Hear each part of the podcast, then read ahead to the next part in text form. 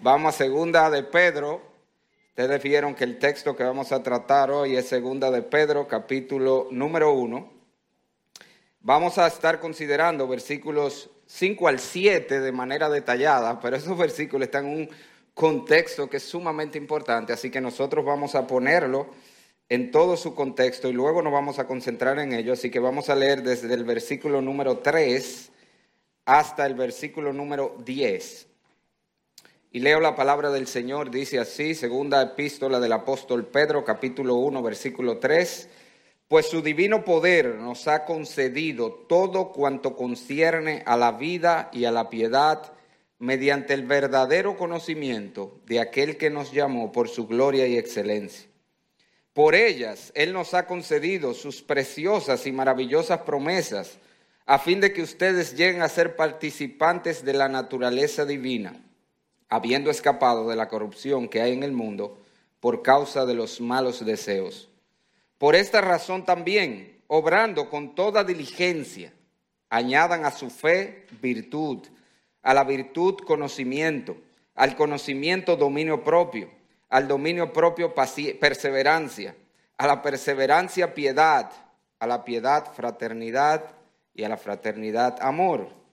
Pues estas virtudes al estar en ustedes y al abundar, no los dejarán ociosos ni estériles en el verdadero conocimiento de nuestro Señor Jesucristo. Porque el que carece de estas virtudes es ciego o corto de vista, habiendo olvidado la purificación de sus pecados pasados. Así que, hermanos, sean cada vez más diligentes para hacer firme su llamado y elección de parte de Dios porque mientras hagan estas cosas, nunca caerán. Oramos, Señor del cielo. Al acercarnos a tu palabra en esta hora lo hacemos con regocijo, Señor, sabiendo que contamos con preciosas promesas. Promesa de que tu palabra no volverá vacía. Ella hará la obra para la cual tú la enviaste en este día. Oh Señor, obra en cada corazón conforme a su necesidad en esta hora nosotros te pedimos pero que todos salgamos de este lugar diciendo, Dios me ha hablado. En el nombre de Jesús te pedimos esto. Amén.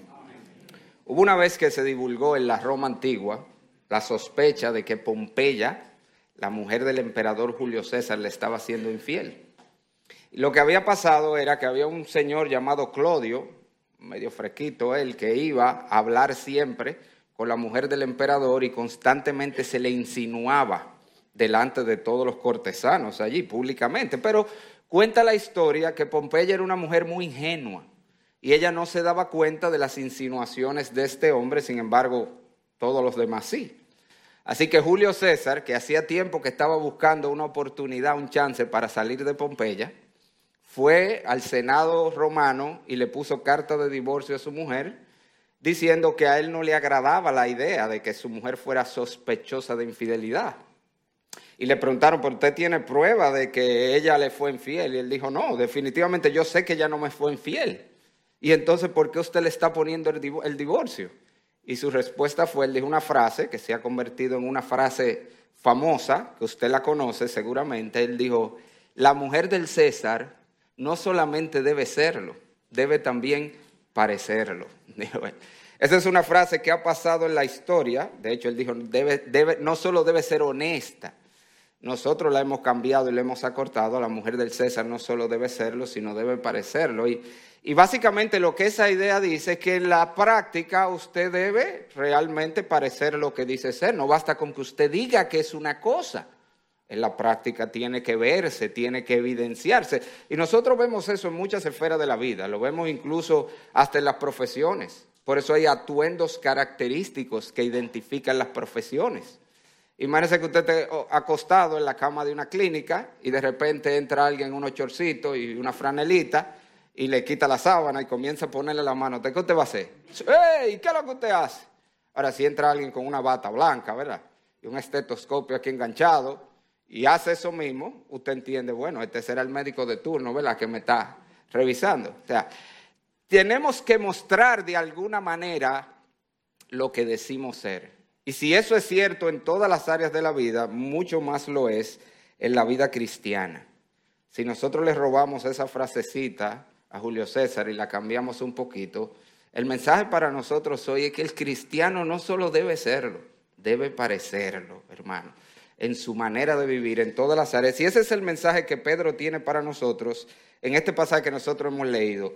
Como les dije, hay un, un, llamado principal, central para nosotros en todos esos versículos, que es ese que va desde el versículo 5 al versículo 7 en que nos vamos a centrar, centrar. Pero ese llamado está puesto en un contexto muy importante. Este texto es grandioso y la construcción que tiene es maravillosa. Yo le voy a mostrar la secuencia del pasaje, la secuencia de pensamiento de Pedro. Y si tiene su Biblia, me interesa que lo vea en su Biblia, porque ahí en la pantalla no le van a poder proyectar todos los versículos. Y hay una secuencia hermosa aquí. Si usted mira, Pedro comienza en el versículo 3 declarando una realidad. ¿Y cuál es esa realidad? Esa es la realidad que será la base para lo que Él nos va a llamar. Él dice, pues su divino poder nos ha concedido todo cuanto concierne a la vida y a la piedad, mediante el verdadero conocimiento de aquel que nos llamó por su gloria y excelencia. ¿Y qué es lo que Pedro está diciendo allí? Algo muy sencillo, hermano. A veces se ve como tan rebuscado. Pero Pedro está diciendo, si tú eres cristiano, hermano, óyeme bien, óyeme.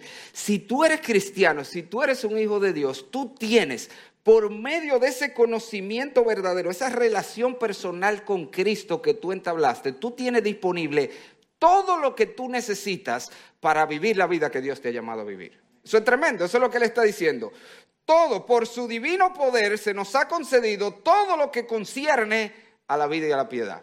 Oiga, de hecho, ¿cómo traduce ese pasaje?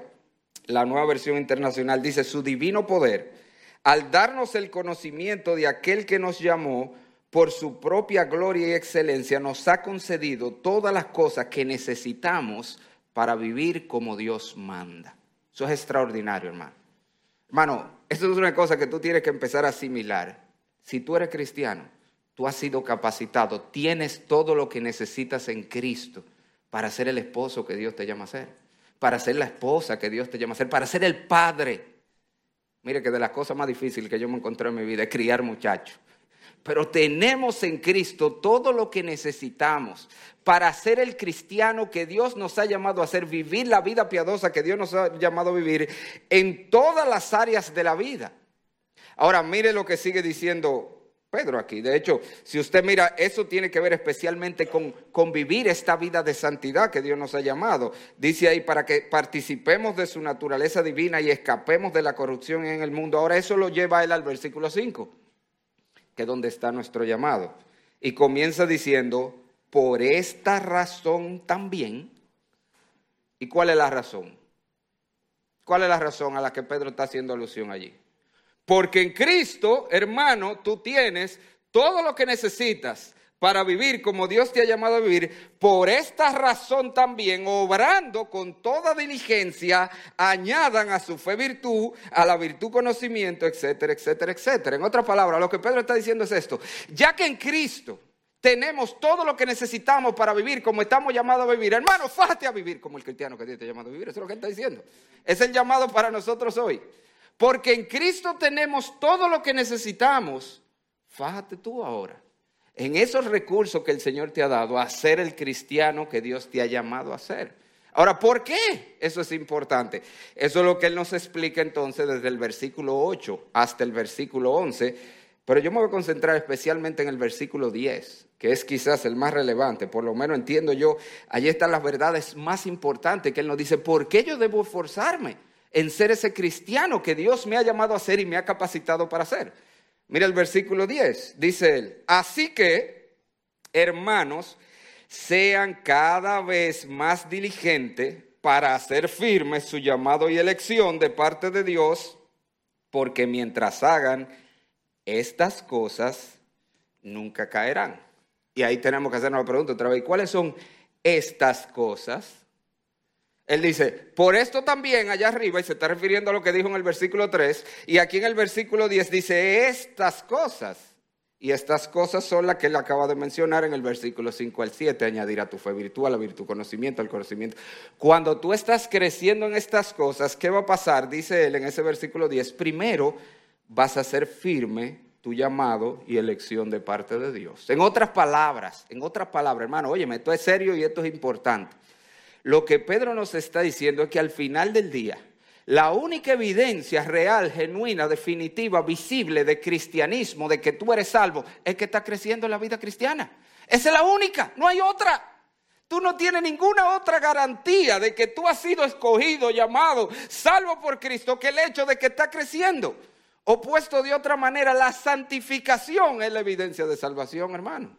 Si tú no estás creciendo en tu vida de santidad, si tú no estás creciendo como cristiano, si tú no eres cada vez más un mejor creyente en toda la serie de tu vida, entonces no hay ninguna evidencia palpable de que Dios ha hecho una nueva criatura en ti, de que tú has nacido de nuevo, de que tú eres salvo. Es la santificación de vida la que, dice Pedro aquí, hace firme, confirma, dice la Reina Valera. Te deja ver que, o muestra, no solamente a ti, a todo el mundo, que verdaderamente tú has sido llamado y salvado por el Señor. Pero no solo eso, dice Pedro, porque mientras hagan estas cosas, no caerán jamás. Nunca caerán. ¿Y cuál es la idea? La idea es, hermano, algo que muchos cristianos no entienden. La vida cristiana no es estática. ¿Tú sabías? No hay un punto donde tú dices, ya yo llegué a donde iba y estoy aquí. Eso no existe. Tú siempre estás en movimiento, o en movimiento hacia adelante o en movimiento hacia atrás. Tú siempre estás creciendo o estás menguando. Tú estás subiendo o estás bajando, pero tú nunca estás estático. nunca estás estático en tu vida cristiana. Y Pedro está diciendo, pon toda diligencia en crecer para que no caigas, para que no mengues. De hecho, ese es un tema muy importante en esta carta, porque si usted conoce el contexto de esta carta, era que muchos falsos maestros se habían introducido en la iglesia estaban enseñando ciertas herejías y ciertas prácticas foráneas al cristianismo verdadero y muchos se estaban dejando engañar. Y Pedro le está diciendo, la manera de guardarte de eso es precisamente ocupándote en crecer en tu vida cristiana. Mire de hecho, si tiene su Biblia ahí y va al final de esta carta, los últimos dos versículos, aquí se ve otra vez esa relación entre que tú o estás creciendo o estás cayendo. Tú estás en uno de tú estás en movimiento en una de las dos direcciones. Dice él en el versículo 17 del capítulo 3, por tanto, amados, sabiendo esto de antemano, estén en guardia no sea que arrastrados por el error de los hombres libertinos, caigan de su firmeza, antes bien crezcan en la gracia y el conocimiento de nuestro Señor y Salvador Jesucristo. Ve allí la relación. Para que no caigas, crece en la gracia. O sea que Pedro nos está haciendo aquí un llamado importante, es un llamado a crecer, es un llamado a poner diligencia, como vamos a ver, en crecer en esas virtudes que nos hacen más semejante a Cristo. Y la base de ese llamado, dice Pedro, es que Dios nos ha concedido todo lo que necesitamos. Porque en Cristo tenemos todo lo que necesitamos. Fájate, hermano, a crecer como cristiano. Ahora, ¿por qué? Porque esa es la manera como se va a evidenciar que tú eres cristiano pero eso te va a evitar caer, porque tú estás creciendo o estás cayendo en tu vida cristiana. Ahora, con ese contexto general del pasaje, yo me quiero centrar específicamente en el tiempo que nos resta, en los versículos 5 al 7. Allí que está el llamado. Allí que está todo lo demás explicándote por qué tiene que hacerlo, cuáles son las razones, qué es lo que esto va a mostrar. Pero el llamado para nosotros, lo que se nos manda a hacer a nosotros en este texto, está en los versículos 5 al 7. Y ahí es donde nos vamos a concentrar. Y quiero que veamos esos, esos versículos considerando dos cosas que vamos a ver brevemente. Lo primero, allí nosotros vemos este llamado a crecer y vemos condiciones para crecer, vamos a ver las condiciones para crecer, y también vemos allí una serie de cualidades en las que debemos crecer. Así que vamos a estudiar esos versículos considerando esas dos cosas. Si usted mira, en el texto se nos presentan al menos dos condiciones o requisitos para uno poder crecer en la vida cristiana y el primero de esos requisitos es la fe salvadora.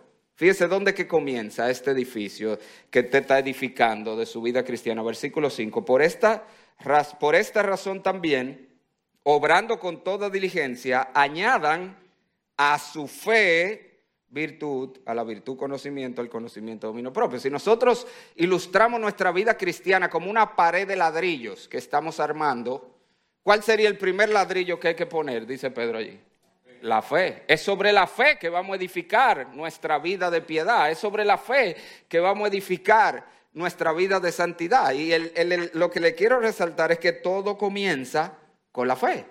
Por supuesto, eso no es cualquier fe. Ustedes están conscientes, ¿verdad? Que hay muchos tipos de fe. La Biblia habla de mucha fe. Santiago habla de una fe que tienen hasta el diablo tiene fe, ¿sí? Por eso cuando a mí la gente me dice que yo tengo fe, yo, pero el diablo tiene fe. La pregunta es qué fe es la que tú tienes. Porque aquí está hablando Pedro de una fe específica, de hecho, la que él describió en los versículos 1 al 3 de este mismo capítulo 1. Es una fe que viene como un don de gracia de Dios a los que han recibido, dice el versículo 1, una fe como la nuestra. Es un don de Dios es una fe que tiene como objeto la justicia de Cristo mediante la justicia de nuestro Dios y Salvador Jesucristo. Es una fe que nos lleva a una relación personal con Cristo, el verdadero conocimiento del Señor. Y es una fe que, como vimos, nos provee todos los recursos para vivir como tenemos que vivir. Esa es la fe salvadora. Esos son los elementos de la fe que salva. Y él dice, todo comienza con esa fe salvadora. Y eso tiene una aplicación importante para todos nosotros. Primero para cualquiera que pueda estar aquí sin Cristo. Lo que Pedro está diciendo, el cambio de vida, la transformación que experimentan los cristianos comienza después que hemos puesto nuestra fe en Cristo como Señor y Salvador, no antes. ¿Y por qué eso es relevante? ¿Por qué lo estoy enfatizando? Yo no sé si usted ha oído, pero a mí me lo ha dicho muchísima gente. Cuando uno le predica el Evangelio y lo invita a recibir a Cristo, a venir a Cristo por la fe, a confiar en Él para el perdón de su pecado, una respuesta muy común que uno oye, sí, mira, yo sé que yo me tengo que convertir, pero que hay cositas en mi vida que yo tengo que arreglar primero. Usted no ha oído gente que le dice eso, hay cosas que yo tengo que arreglar. Es que tú tienes esto invertido. Tú no arreglas cosas para venir a Cristo, tú vienes a Cristo por la fe. Y entonces, en el poder de Dios, con la gracia de Dios, con los recursos que hay en Cristo, es que tú vas a arreglar tu vida. Así como esto funciona, no es al revés. Si tú estás esperando arreglar los líos de tu vida para venir a Cristo, te tengo noticia, nunca vas a venir a Cristo. Porque tú por ti mismo no puedes, no tienes la capacidad ni los recursos, es más, ni el deseo para arreglar lo que tienes que arreglar. Tú tienes que venir a Cristo por la fe, depositarte en Él, confiar que Él te va a ayudar, que Él te va a dar la gracia, que Él se va a encargar. Hermano, mira, eh, amigo, yo no sé cómo va a ser esto. Tú dices, yo no sé qué va a pasar, yo no sé qué va a pasar con esta situación, pero yo voy a venir a Cristo y Él sabrá de ahí para adelante, así como venimos. Y después que estás en Cristo, entonces recibes el poder, la gracia, la capacidad de ese Dios que produce en nosotros el querer como el hacer por su buena voluntad. Te lo ilustro. A mí me gusta usar ilustraciones de la vida, más fácil de ver las cosas. Yo fui militar también, yo duré ocho años en la Marina de Guerra, lo dejé cuando entré al ministerio, dejé de ser teniente, que era de la Marina, para convertirme en raso del ejército del Señor. Pues eso es lo que un pastor, un raso. Hay gente que me dice, tú un general del Señor. ¿Quién le dijo? El general lo que hace mandar, el pastor está para servir, el pastor es raso, ¿eh? Eso es lo que es. Pero la idea es que algo que me llamaba la atención mucho en la Marina es que yo veía cuando entraban los reclutas, el primer día, en los primeros días, usted veía, los reclutas eran esos que se enganchaban, ¿verdad? Eh, eh, eh, llegaban, se, alistaban en la guardia, y usted lo veía lo menos que parecieran guardias.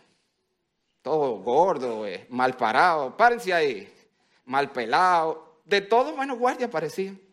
Pero se enganchaban en la guardia, y lo primero que hacían era pasaban por un centro, y, uy, para arriba y para abajo, y derecha, izquierda, igual, y igual, igual, y, y usted lo veía dos meses después, y estaba, mire, paradito como un guardia, pelado como un guardia, hablaban como un guardia, parecían guardia. Entonces yo le pregunto a la gente, ¿cuándo comenzaron a aparecer guardia? ¿Antes o después de engancharse?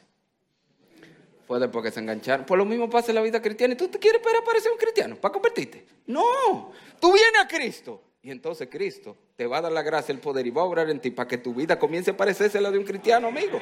Pero tú vienes a Cristo por la fe. Tú te lanzas, mira, esto es como lanzarse del vacío así. Ven, Señor, agárrame tú, uf, por la fe. Y te depositas en los brazos del Señor. Pero eso también tiene una aplicación para nosotros los creyentes, hermano. Y es que la fe es el comienzo de un andar de crecimiento en la vida cristiana.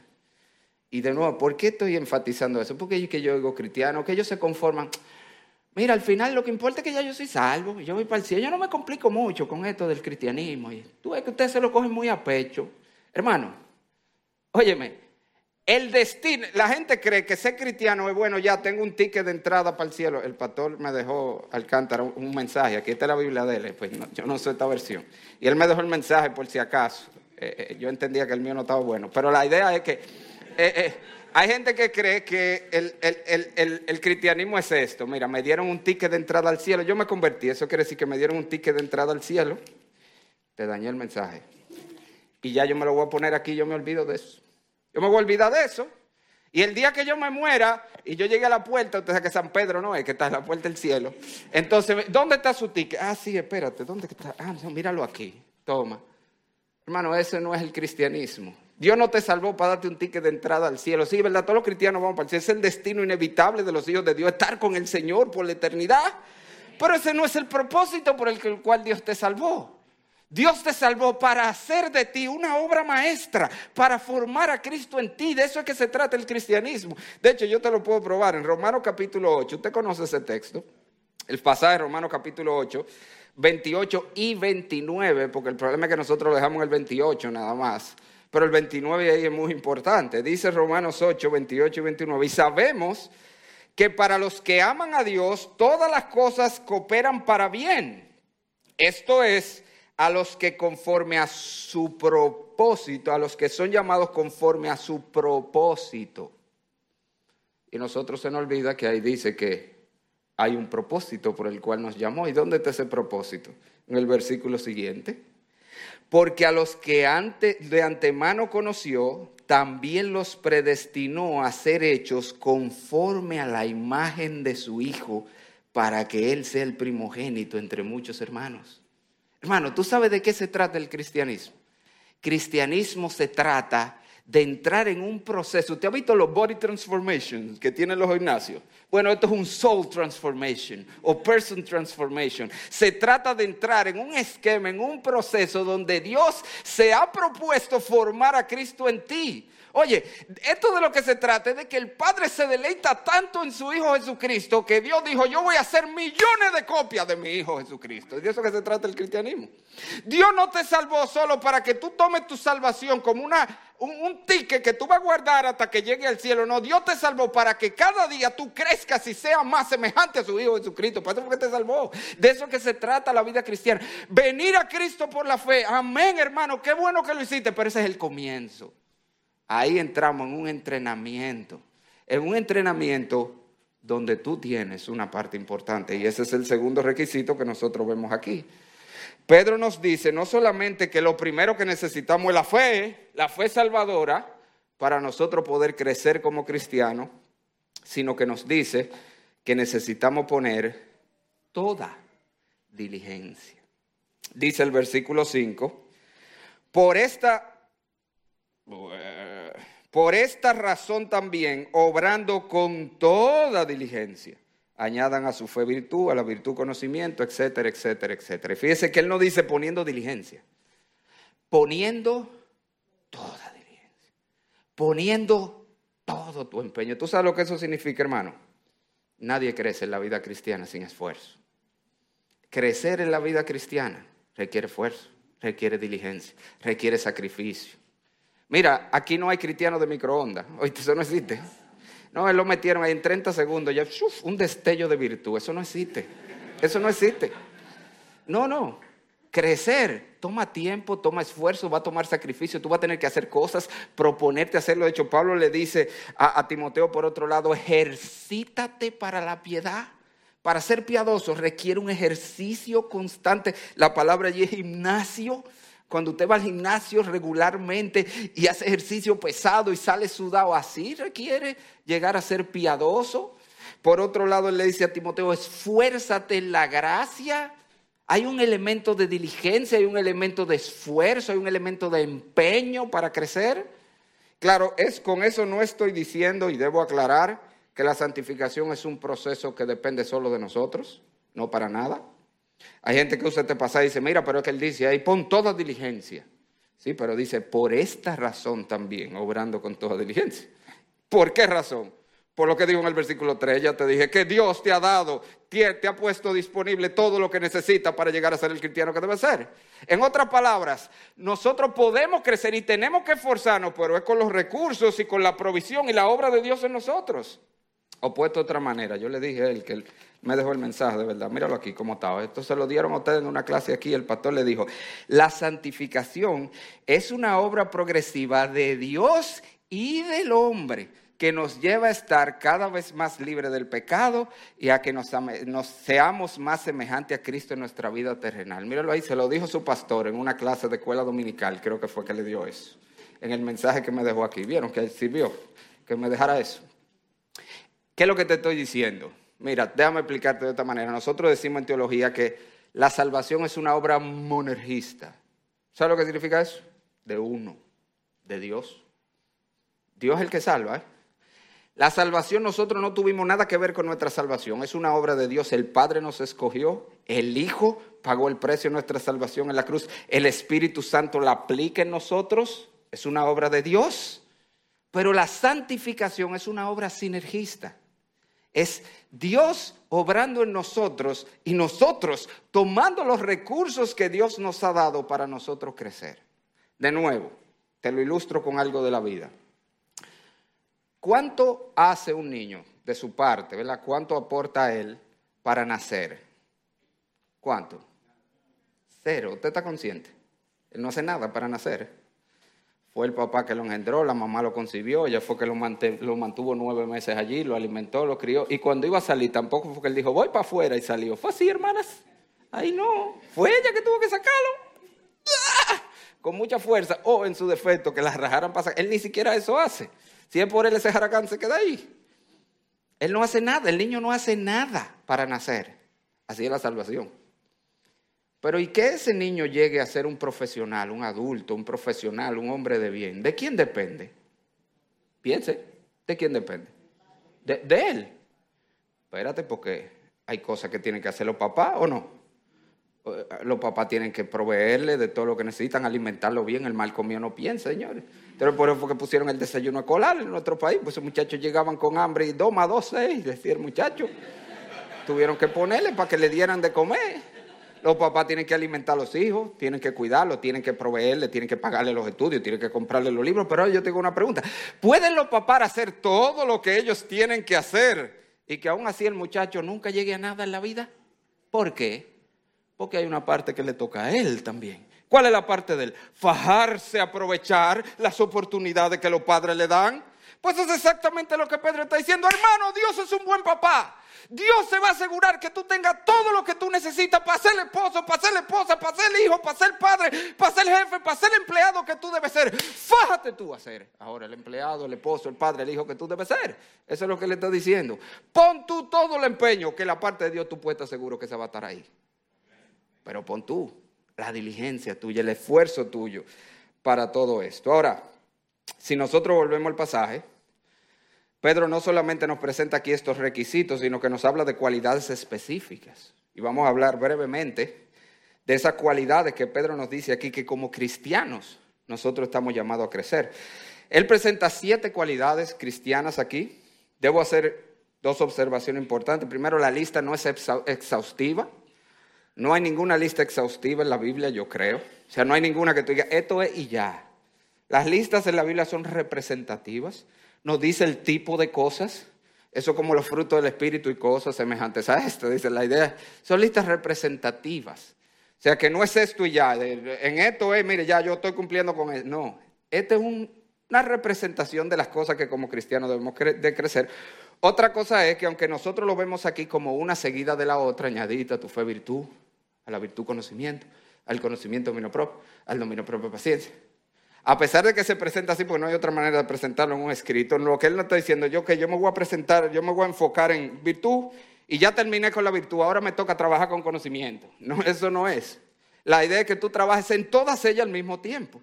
De hecho, los estudiosos de las lenguas originales te dicen que la palabra añadir allí significa formar un coro de voces. Cuando usted tiene un coro de voces, cantan uno y después el otro y después el otro. No, es un coro, todos están cantando juntos. Esa es la idea.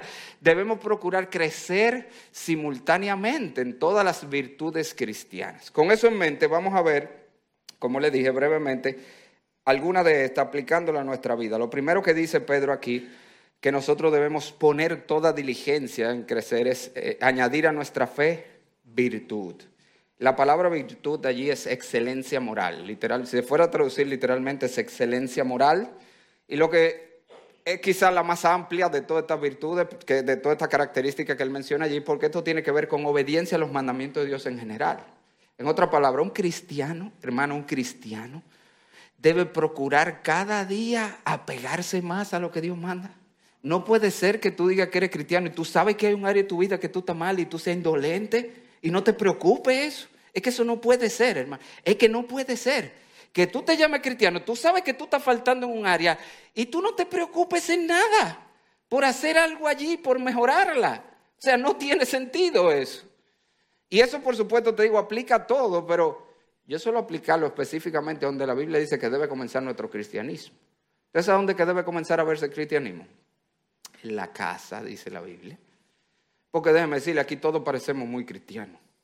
Y tuve aquí muchos siervos sirviendo. Pero hay que ver si sirve así en su casa. Aquí el hermano más servicial siempre está disponible para todo, pero allá no, no friega un plato ni matado en su casa. Allá no es un siervo, pero aquí sí. Aquí usted ve las hermanas, mira, que tú ni la oyes hablando. Hermana, ¿cómo se.?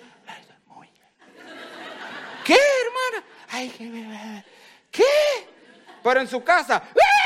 Un gallito con el marido. No, hermana, donde primero debe verse ese espíritu afable y apacible es en tu casa con tu marido. No es aquí, aquí todas son una pan. Es en tu casa que tú tienes que mostrar primero, siendo esa esposa que manda la Biblia sujeta con espíritu afable y apacible. Hermano, ese liderazgo que tú quieres mostrar en la iglesia, donde primero lo tiene que mostrarse en tu casa, siendo el pastor de tu familia, cuidando de los tuyos, dirigiendo tu hogar. Esa es una de las áreas que le digo, ¿cómo es que un cristiano se hartan de hablarle de que usted es el pastor de su casa, que usted tiene que hacer un devocional y tú ni siquiera te empeñas en eso? Hermano, yo no voy a preguntar aquí, pero si yo preguntara aquí, yo sé que más de la mitad de los hombres que hay aquí no dirigen su familia en un devocional familiar. Y yo me pregunto, ¿y tú estás indolente ante eso? ¿Dónde está la virtud? ¿Dónde está tu deseo de cada día ser más ese hombre que Dios me ha llamado a ser? Yo le voy a romper esto, pastor. Yo rompí un púlpito una vez predicando. Sí, Cualquier cosa me acusa. Pero la idea, hermanos, es, mira, ¿cómo que tú puedes? Tú estás llamado a crecer. Sí, es verdad, hermano, a veces da brega. A veces ni sabemos cómo hacerlo, pero el problema es que lo complicamos tanto. Yo siempre digo, es que creen, a veces hasta las mismas mujeres, creen que para que el marido haga un devocional tiene que hacerle un mensaje como lo del pastor Saladín, con una introducción, un cuerpo con tres puntos y luego una conclusión. ¿Y quién le digo a usted? Hermano, es que agarre tu Biblia y le diga a tu familia, vengan, vamos a leer la Biblia y orar juntos. Pon toda diligencia. Ay, patole, que yo llego de mi casa exploté, del trabajo explotado. Por eso que dice, pon toda diligencia, hermano. No te dije que va a requerir esfuerzo esto. Ser el hombre que Dios te llama a ser. Va a requerir esfuerzo, va a requerir un hombrecito. Yo siempre digo que para ser un hombre, como la Biblia dice, hay que ser un hombre, señores. Porque esto no es fácil. Pero por eso que él dice, pon toda diligencia. A los hijos, ay, aquí todos los muchachos sí son buenos. Mira la carita de ese muchacho, pero hay que ver si son así en su casa. Donde primero debe verse tu cristianismo, que tú eres el hijo obediente que Dios dice y que honra a su padre y su madre y lo obedece. Ahí es donde tiene que empezar. Pon toda diligencia en ser ese hijo que Dios manda. Pero no solamente vamos a avanzar, pues si nos quedamos en ese, amanecemos en ese nada más. Dice el que tenemos que añadirle a la fe virtud y a la virtud conocimiento. Es interesante, en Reina Valera no se ve esa diferencia. Esta palabra conocimiento es diferente a la que él usa en el versículo 3. Por eso esta traducción dice en el versículo 3 el verdadero conocimiento. Y aquí solamente dice conocimiento. Porque allí se refiere a conocimiento experimental, de relación. Pero esta se refiere a conocimiento intelectual. En otra palabra, cristiano, pon diligencia para aprender Biblia. ¿Cómo es posible, hermano? Que nosotros somos, se supone que los cristianos no somos la gente del libro. Sin embargo, el cristiano promedio lo agarra un testiquito de Jehová por ahí, suapa el piso con él y no sabe qué decirle, porque no sabemos de esto. Pero Pedro dice, este es el libro de los cristianos. Pon diligencia en aprender la Biblia, hermano. Oye, el, el analfabetismo bíblico que hay en la iglesia a mí me asombra. Y lo grande que tú ves gente en la iglesia con una carrera, dos maestrías, a veces un doctorado, mucho conocimiento secular y cero conocimiento de Biblia. Y yo digo, ¿y de qué sirve eso? Hermano, si tú quieres ser consecuente con tu teología, tú estás dando cuenta del disparate que tú estás haciendo. Porque, oye, yo no estoy en contra de los estudios de este mundo. ¿eh? Yo soy médico, le dije, me gradué de medicina en la UNFU, tengo una maestría, tengo un doctorado y ahora estoy haciendo otra maestría. Sí, soy un nerd, un bookworm, le dicen los americanos, pero la idea es esta. Yo no estoy en contra de los estudios, pero tú estás consciente que los estudios seculares se quedan aquí, que el único conocimiento que te va a aprovechar por la eternidad es este. Usted no ha oído una canción por ahí, que, que en el cielo no hay hospitales. Dice una canción de un artista dominicano. Eso quiere decir que los médicos, nada más aquí, que son médicos, usted yo, allá no se necesitan médicos. Allá no se va la luz, no necesitamos ingeniero eléctrico. El arquitecto y constructor, ¿quién es de esa ciudad? No necesitamos ingeniero ni arquitecto tampoco allá. Entonces, todo ese conocimiento es aquí. Si nosotros decimos que nuestra vida se trata de una eternidad con el Señor, pues debemos poner diligencia en aprender esto. Pero digo, a mí me sorprende y, con los muchachos, qué error el de ustedes, sentarse ahí adelante, porque ustedes que les voy a tirar. Te agarra a esos muchachos, un manganzón como ese, así, segurito, eh, me ha pasado a mí, muchachos criados, digo segurito criados en la iglesia, lo que quiero decir, criados en la iglesia. Nosotros lo pasó, estamos con un juego con los muchachos, un juego de eso, de que de busqué la Biblia, yo no sé si te lo viste, de que yo digo una cita y, el primero que la encuentre y la lea ganó, ¿verdad? Y vengo yo y estamos ahí, le digo yo, de que Habacuc 3.5. Y dice el muchacho, tú me estás relajando, eso no está en la Biblia. Solo para quitarse un zapato y darle un zapato. Un muchacho con 18 años en la iglesia y no sabe que existe el libro de Habacuc en la Biblia. Pero eso pasa. Hay un hermano allá que estaba de que, le digo, le paso la Biblia en consejería, búscame ahí Filipenses, qué sé yo qué dice. ¿Filibutero qué? Gente con toda la vida en la iglesia, hermano. Y de nuevo, usted pastor, pero es que mire, hermano, pon diligencia. Yo estoy seguro que en tu iglesia te dan muchos medios, facilidades para aprender la Biblia. Esa escuela dominical de la mañana. Ay, pero es que está aquí un domingo a las nueve, a las nueve, a oye, a las diez, a las diez. Pero es que llega a las 10 un domingo, sí, por eso que dice, pon toda diligencia, va a dar trabajo, crecer como cristiano. Venir a los cultos entre semanas. ¿Tienen culto entre semanas? Si no le estoy tirando, todavía no. Ah, por eso es que hay que buscar el templo pronto para tenerlo, ¿verdad? Y se la van a poner ahí el culto entre semanas y después va a ser, ay, ahora también hay que sacar tiempo. Por eso es pon toda diligencia, hermano, porque sí va a requerir trabajo. Pero así es como crecemos como cristianos. Y estamos llamados a crecer para que muestre que Cristo verdaderamente te ha salvado. Pero seguimos aquí, que estamos tarde ya. Me quedan 10 minutos según ese reloj. Añadir a la fe virtud, a la virtud conocimiento, al conocimiento, dice ahí, dominio propio. Bueno, hermano, dominio propio. El control de nuestros apetitos y deseos. Un cristiano no puede estar a merced de su cuerpo, hermano, de sus deseos y eso tiene que ver con todo, eso tiene que ver con el control del deseo de dormir. Un cristiano no puede ser un vago que se levanta a las 11 de la mañana, a las 12 de la que no tenía trabajo, pero como quiere, tú vas a el día entero durmiendo. No te digo que un mal día, ¿eh? porque hay días que uno quiere decir que, voy a botar el golpe, me voy a levantar tarde. Total, que el que está acostumbrado a levantarse temprano es peleando con el cuerpo después de la hora de levantar. Y uno obligado, que no me voy a levantar, y peleando. Pero yo conozco cristianos que si tú lo dejas a las 2 de la tarde se levantan ellos eso no es cristiano, hermano. Hay tiempo de dormir, hay tiempo, hay horas para ocuparse las cosas de esta vida que tenemos que hacer, pero no solamente el control de deseo de dormir y descansar, hermano, el deseo de comer. Te he visto, hay una frase que usa mucho de que, que los cristianos no beben ni fuman, pero comen. Esa fue el diablo que se le inventó, esa frase, ¿te oye? Porque el cristiano tiene que tener control aún en su boca, en lo que come. Los cristianos no pueden estar a merced de sus apetitos de ninguna manera. Y ven, déjeme decirle algo, déjeme decirle algo. Yo soy médico, ¿verdad? Le dijeron, ¿verdad? Yo soy médico. Yo sé que hay factores genéticos, que hay factores endocrinológicos que predisponen a la obesidad. Eso yo lo sé. Pero hermano, vamos a ser sinceros, la mayoría de la gente obesa no es por problema endocrinológico, es problema cucharológico que tienen. Es que no saben controlar la cuchara. Y yo no estoy diciendo con eso que si tú eres gordo, está en pecado. Ojo, porque ahorita dicen que el pastor me dijo que yo estoy en pecado porque estoy gordo. Pero déjame decirte algo, puede ser que sea. Puede ser, porque si es por falta de dominio propio, entonces tú puedes estar en falta, porque el cristiano tiene que tener y tiene que esforzarse en la gracia de Dios para crecer en el dominio propio. Pero no solo el deseo de comer, el deseo de entretenimiento. Y aquí vamos otra vez con los muchachos. Jugar es malo, para nada. Pero como un muchacho se levanta un sábado a las 7 de la mañana, agarra un control y se despega de ahí a las 12 de la noche. Y yo sé que lo hacen. O a veces si tú lo dejas amanecen jugando toda la noche. Eso no es cristiano, por amor de Dios. La Biblia dice todo tiene su tiempo. Hay tiempo de jugar y tiempo de parar de jugar. Entonces un muchacho no puede estar el día entero pegado de un control. o vamos a ponerlo en lo que sea, a menos que usted sea un deportista profesional, el día entero en una cancha de vaquebol. Eso no es cristiano. Tenemos que cultivar el dominio propio en todas las áreas de la vida. Si seguimos, en cuarto lugar, Pedro nos dice, al dominio propio tenemos que añadirle perseverancia.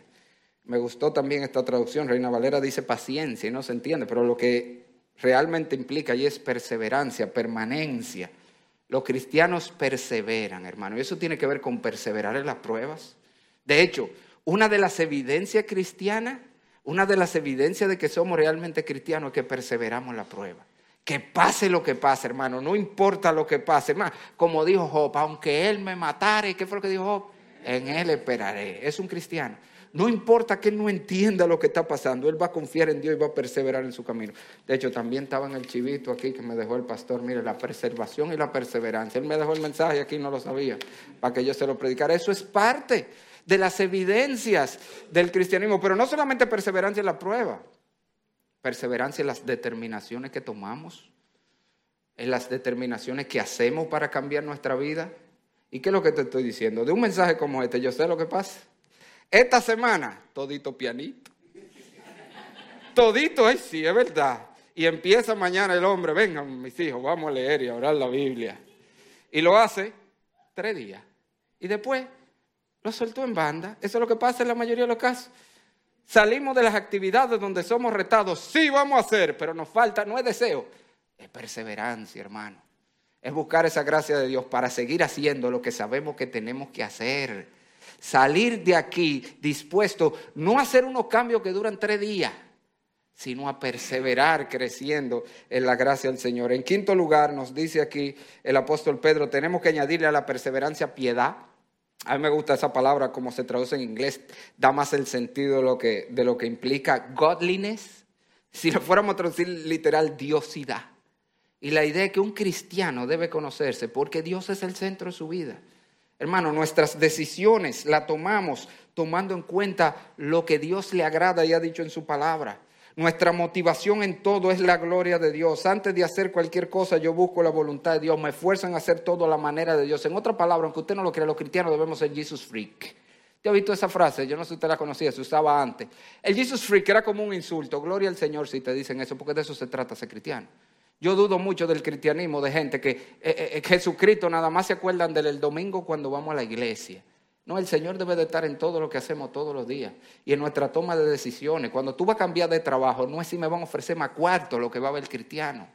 Él va a examinar cómo eso puede repercutir en mi relación con mi iglesia, en mi relación con mi familia, en yo cumplir mis roles. Eso es piedad, a eso que se está refiriendo. Dios está en el centro, no otra cosa. Toda mi vida yo la organizo en torno a Dios y a lo que Él me ha dicho. Dios es el centro en todo. En sexto lugar, nos dice Pedro, tenemos que añadirle a la piedad fraternidad. Y está hablando de la comunión entre hermanos, que es imprescindible en la vida cristiana, una evidencia sine qua non de cristianismo, es el amor por los hermanos. O en otra palabra, yo siempre lo digo a la gente, usted se puede ofender, no se preocupe, si quieren no me invitan más, yo no tengo problema con eso, pero si tú, óyeme bien lo que debo decir, si tus mejores amigos, y aplica a los muchachos y aplica a los adultos, si tus mejores amigos, tus panas, tus canchanchanes con los que te gusta compartir son impíos, adivina qué, un secretico entre tú y yo, no se lo diga a nadie, tú eres un impío, oíste, y, y punto. Porque el verdadero cristiano no quiere decir que no tiene amigos y gente con la que trata que no son cristianos. Puede tenerlo. Pero sus amigos cercanos siempre van a ser la familia de la fe. Y eso debe verse en la práctica. Y de nuevo, estas son de las cosas que a veces se hace tan complicado.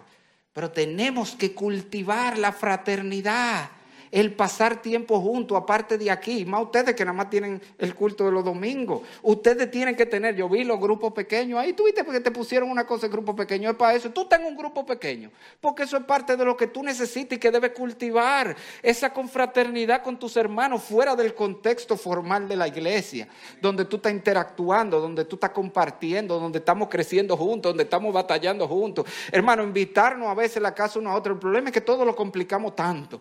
La hermana no puede invitar porque es que tiene que comprar unos manteles y una vajilla y una losa y una cuesta. ¿Quién dijo eso? Invítese a beber un café. Y no bebemos un café, no, porque entonces hay que comprar el dulce, qué sé yo qué. ¿Cómo que se? No, hermano. Invítese a beber un café, un café de greca de ese y ya y bebemos. No lo compliquemos. Pero como cristianos tenemos que cultivar la comunión y la interacción unos con otros. Y finalmente dice él allí que a la fraternidad tenemos que añadirle amor. Y fíjese que lo pone en una capita diferente, son palabras diferentes. Este se refiere al amor ágape, al amor sacrificial que dice la Biblia. El cristiano se conoce por ese amor sacrificial que dice 1 Corintios que todo lo cree, todo lo espera, todo lo soporta, todo lo perdona. Si tú no estás dispuesto a perdonar, eso dice mucho de si tú eres o no cristiano. Y eso pasa mucho, sobre todo porque dicen que, ¿verdad? Si, si, la gente le hace algo al pastor, ¿qué tiene que hacer el pastor? ¿Qué tiene que hacer el pastor? Perdonarlo, ¿verdad? Pero si el pastor que le hizo algo que ofendió al hermano, ¿qué hace el hermano? Se va de la iglesia. Ay, qué bien, ¿verdad que si no, hermano? Tenemos que aprender a perdonar a todo el mundo, a todos los que nos han ofendido, a tu pareja. A veces yo conozco pareja con años, con una rencilla, con una amargura. Eso no es cristiano. El cristiano tiene que aprender a amar con ese amor que perdona, como Dios nos perdonó a nosotros en Cristo. De hecho, en Efesios 5.1 presenta esa como la evidencia más grande de amor. Ámense como Dios nos amó y nos perdonó en Cristo Jesús. Pero esto no solamente hacia los hermanos, este amor es a todo el mundo. Y eso es importante. Porque mire, la verdad que los cristianos en muchos contextos tienen mala fama. ¿Usted sabía eso? ¿Usted, seguro lo viste? Ah, delante de la gente del mundo, los cristianos son aburridos, pesados, malcriados, mala gente. Yo lo sé por experiencia. Mire, mi primer contacto con el Evangelio, yo me convertí a los 13. Es una historia asombrosa, cómo Dios me llevó a la iglesia y convertido a Cristo. Mi familia no es religiosa, nunca lo fue. Y, y, el Señor me llevó allí para convertirme. Pero antes de eso, el único contacto cristiano con cristiano que yo iba a tener era una señora por donde yo vivía, que ese era el terror del barrio. Esa era la cristiana. Mira, usted ve que uno cuando muchacho se va a los parqueos a jugar pelota y que ya eso no se usa porque ahora tienen miedo que le secuestren a los muchachos si no, si no están ahí donde uno está viendo. Pero eh, en nuestro tiempo que uno se iba y pasaba el día en la calle jugando pelota y tú pum un pelotazo y se fue para el patio de fulano, tú, eso no había problema. ¿Qué hacía uno con mucho? Se volaba, iba, buscaba la pelota y dice, pero si se fue la pelota al patio esa doña se acabó el juego. Porque ahí nadie se atrevía a meter esa muchacha, esa doña te agarraba ahí, te abrió una boca y casi te mataba. Y esa era la cristiana. Es el testimonio que tiene muchos cristianos. De hecho, hubo una niña que fue así y le dijo, papi, mira, yo creo que el perro del vecino es cristiano. Dice, ¿cómo así, mija? Oh, sí, porque a tú el que pasa le ladra. Es el testimonio que tienen los cristianos. Yo te pregunto, ¿ese era el testimonio de Jesús? La gente quería estar con Jesús, hasta los impíos querían estar con Jesús. ¿Por qué? Porque era una persona que amaba. Y como cristianos nosotros debemos ejercitarnos en eso, aprender a amar a nuestro compañero de trabajo impío, mostrarle amor estar allí para ellos, ayudarlo en sus necesidades, eh, eh, eh, verle la cara y ver que necesitan algo y ofrecerte tú. Debemos crecer en ser como Cristo. En conclusión, hermano, mira, yo sé que cuando uno predica cosas como esta, en la medida que yo voy hablando aquí, la gente se va poniendo más chiquita cada vez. Como que cada cosa que yo digo le pone un blow más y se va agachando así, tú ves. Pero esto no es para aplastarte, que yo lo he dicho. Porque tú viste cómo yo comencé. Yo comencé diciéndote, hermano, que la Biblia dice que tú tienes todo lo que tú necesitas para ese cristiano que yo hablé hoy, hermano. En Cristo está disponible. Esto no es para aplastarte, esto es para animarte, para decirte, hermano, sal de aquí con la disposición de crecer en, en, la semejanza de Cristo como Dios te ha llamado a crecer. Tú eres un hijo de Dios, tú tienes lo que necesitas. Pon diligencia para ser ese cristiano. Y tú mismo te vas a asombrar de la obra que el Señor puede hacer en ti. Y si tú estás aquí sin Cristo, de nuevo el mensaje para ti es, ven a Cristo Jesús. Mira, solo en Cristo Jesús tú tienes esperanza. En esta vida y la venidera. Solo en Cristo Jesús hay perdón, solo en Cristo Jesús hay vida eterna, pero solo en Cristo Jesús tú puedes cambiar las cosas que tú sabes que tienen que cambiar en tu vida. Yo sé que hay muchas cosas en tu vida, y le estoy hablando a aquello que está aquí escrito, muchas cosas en tu vida que tú quisieras cambiar, tú sabes que no están bien, pero simplemente no puede. La buena noticia es que en Cristo hay poder. Y si tú vienes a Cristo Jesús, Él no solamente te perdonará por todo lo disparate que tú has hecho, te dará la vida eterna, la promesa de vida eterna, sino que te dará el poder para cambiar lo que tiene que cambiar. Pero tú tienes que venir a Cristo.